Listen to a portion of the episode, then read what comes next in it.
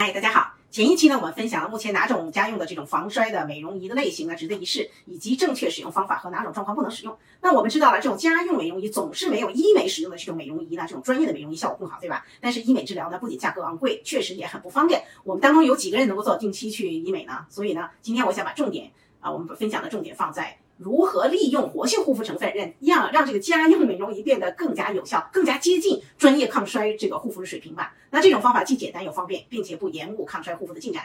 那我们知道了，这个美容仪呢，大都是靠这种微创的原理来抗衰的，对吧？因此呢，这个时候的护肤呢，重点就应该放在促进皮肤胶原蛋白合成和我们基质成分合成这方面，以及及时的消除修复过程当中产生的自由基，来强化抗衰和让修复过程更加顺利有效的进行。这样做呢，可以增强美容仪。引发的这种修复的强度，同时呢，还应该特别注意回避一些有可能产生刺激性的护肤成分，因为这时候皮肤比较脆弱。那这个特殊时期的护肤呢，当然是非常重要的。我认为有几以下几个成分呢，我们最适合我们在医美后使用。那么第一个呢，就是补骨脂酚嘛。那补骨脂酚火是有它的道理的。首先呢，它被称为植物 A 醇的这个补骨脂酚的背后呢，它有着科研的支持。由于它跟 VA 醇的工作原理相似，但是又不完全一样，所以它呢更加温和，没有刺激。这一点也是 VA 醇无法相比的。但是如果说这个补骨脂酚只是这个。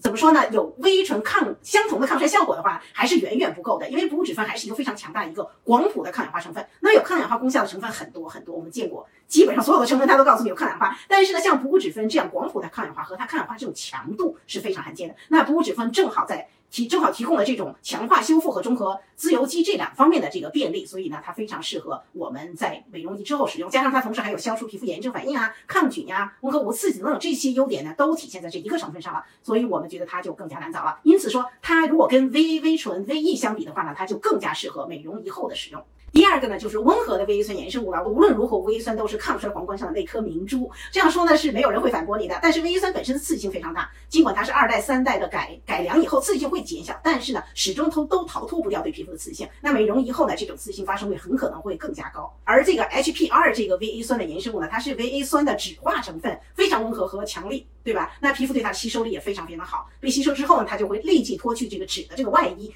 转身就变成了维 a 酸，发挥它的功效，因此这个成分也是跟美容仪搭配，也是跟美容怎么说最搭搭档吧，并且呢，HPR 可以跟补骨脂同时使用，所以呢，这个都是它的优点。第三个成分实际上是几个成分是多肽类的，对吧？那么多肽类种类真的太多太多了，对于非专业人员来说，只看说明书就会眼花缭乱了。那大都是大众具有多肽的，都还是建立在理论基础上的，这跟实际应用呢，实际上还是有一定的距离的。那么在此呢，我们只推荐有一定科学背景的多肽成分。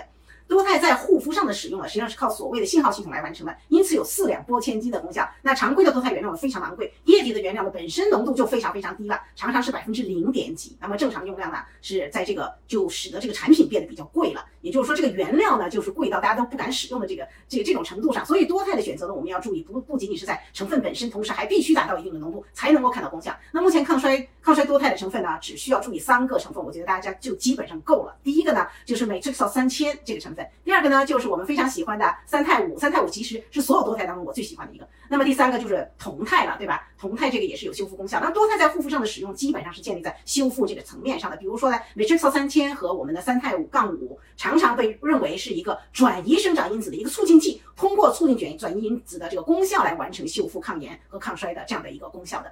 但是多肽的使用呢，往往需要跟其他的成分配合，也就是说，单独的多肽产品功效并不好。需要跟像 VC 啊、VA 啊这一类产品这一类成分的配合，才能够收到更好的功效。那所以呢，在寻找产品的时候呢，这是我们大家都要留心的是一个浓度问题，另外一个就是成分成分本身了。那可见这些成分呢，都是我们最信任的一些护肤成分。我们的原则就是用就要用最好的。最后别忘了，以上的这种方法呢，也非常适合面部线条操和反重力操之后使用。那合理护肤才能够事半功倍。好了，今天的内容就跟大家分享到这儿，谢谢大家收听收看，下周再见。